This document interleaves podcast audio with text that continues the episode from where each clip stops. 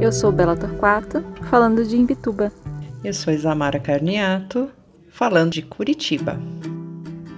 Esse é o Tato na Cidade, seu podcast sobre cidades, criatividade e o fazer manual. Oi, aqui é a Isamara.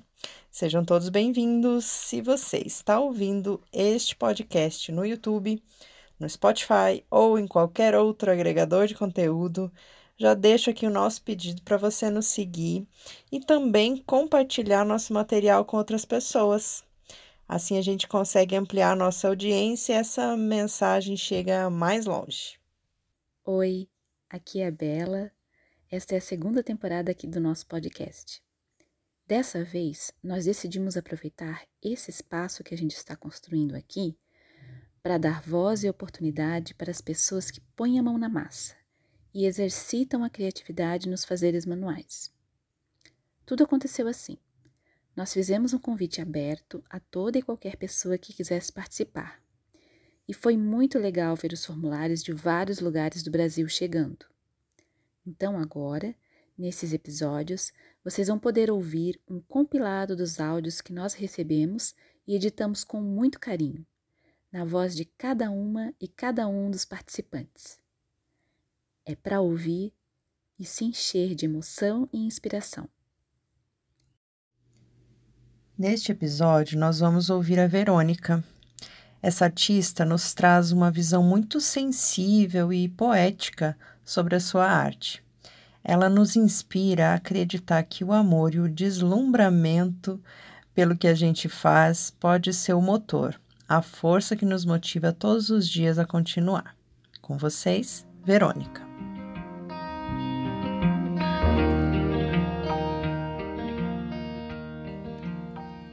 Eu sou a Verônica Fukuda e falo de Curitiba. Eu tinha uma tia muito querida, a tia Teresa. Ela era uma pessoa muito à frente assim de sua época. Super antenada, informada, ela lia bastante e, e uma coisa que era muito interessante que ela fazia é que ela anotava, escrevia suas considerações, as suas opiniões sobre tudo aquilo que ela lia. E a gente gostava muito de, de visitar a casa dela, porque era uma pessoa que tinha bastante história para contar e ela cozinhava muito bem e adorava servir todo mundo. Nessas visitas a gente gostava de ler as, os cadernos, né? Ela tinha vários cadernos cheios de anotações. E, e num desses cadernos eu encontrei as memórias da infância, de quando ela chegou no Brasil. Ah, ela veio no, no período da imigração japonesa e quando eu li, eu tive muita vontade de, de ilustrar aquelas histórias. E montei bem, amadoramente, diagramei o texto e fiz as ilustrações. E a gente deu de presente para ela a maneira como ela recebeu aquele presente, ela ficou tão emocionada, tão tocada com aquilo, e aquilo me impactou de um jeito assim que foi a partir dali que eu pensei em desenhar, em aprender mais sobre o desenho e a prestar atenção mesmo em como uma imagem impacta as pessoas. E hoje, quem me conhece sabe que grande parte do meu trabalho é ilustrar livros infantis.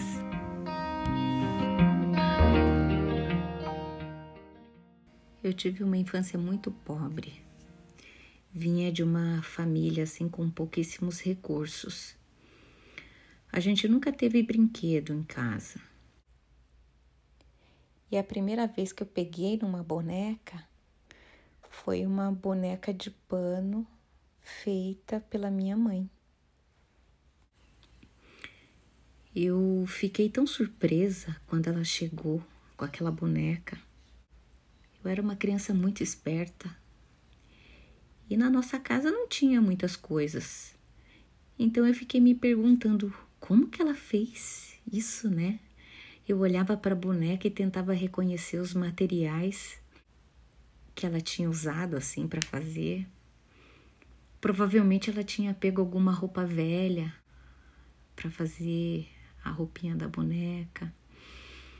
Ela deve ter usado o lápis de cor que a gente tinha na mochila para poder pintar o rostinho.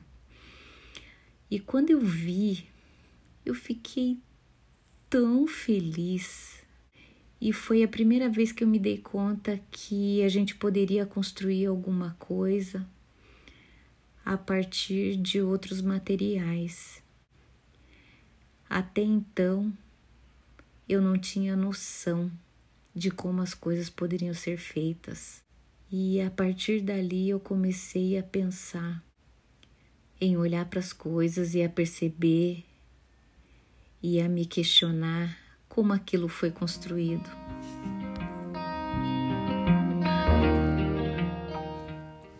Hoje a atividade manual ela ocupa 100% do meu trabalho. Trabalho com ilustração. O grande volume de entradas de trabalho hoje são as ilustrações. Os objetos de arte vem em segundo lugar e os objetos comerciais em terceiro, nessa proporção. Eu adoro o que eu faço e, pelo fato de adorar o que eu faço, eu não me canso. Posso trabalhar horas, posso acordar super cedo e dormir super tarde e no dia seguinte eu tô pulando da cama, cheia de entusiasmo.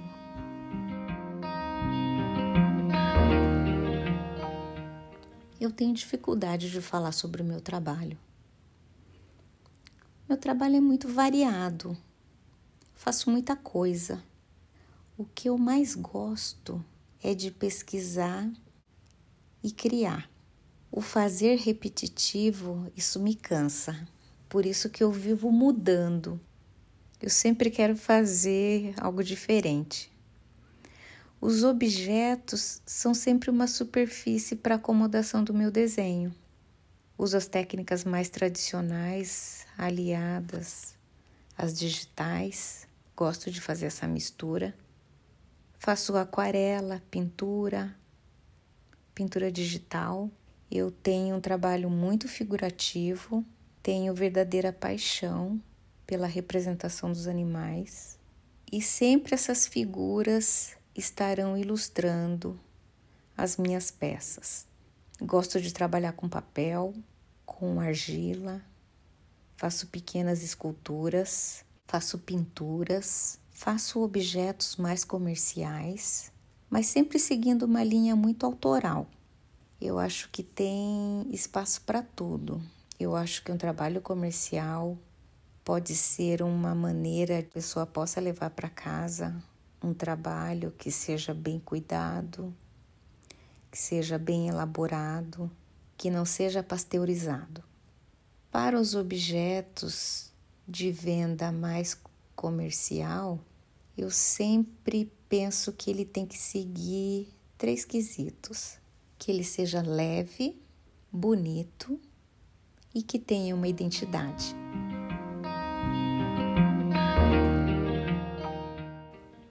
Eu comecei a fazer escultura a partir da técnica do papier-mâché. Aprendi com um grande amigo que já tinha bastante experiência na época e que me ensinou os princípios básicos assim. Eu fiquei tão encantada com aquilo que a partir de jornal amassado, fita crepe, eu poderia fazer qualquer coisa. no dia que eu aprendi a técnica, eu fiquei obcecada em fazer aquela escultura. Eu fiz um gato. Fiquei doida quando acabou. Coloquei o gato em cima da mesa e ficava dando volta em torno, olhando todos os detalhes.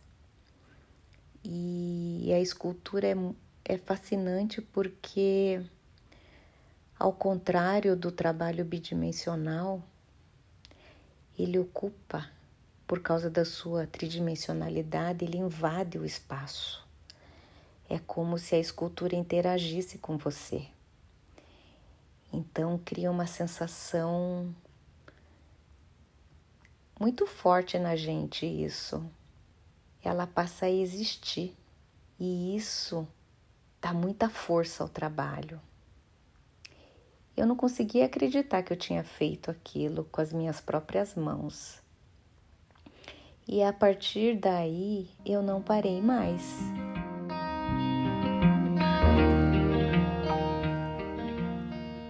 Eu desejo um futuro com maior esperança. Que esses tempos sombrios sejam iluminados pela arte e pela ciência.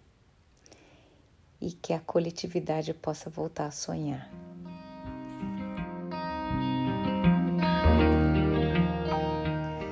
Olha, gente, eu acho que de tanto ilustrar livros infantis, a Verônica se tornou uma ótima contadora de histórias.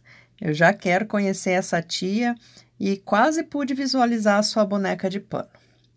Bom, quer conhecer um pouco mais sobre o trabalho dela? Você pode acessar o perfil arroba Verônica no Instagram. Fukuda é com K. Se você quiser conversar com a gente lá no Instagram, nosso perfil é Tato na Cidade. E no Telegram você pode nos encontrar como Tato. Agradecemos a todas e todos vocês que nos ouviram até aqui. E não deixem de escutar os demais episódios dessa temporada. Até mais!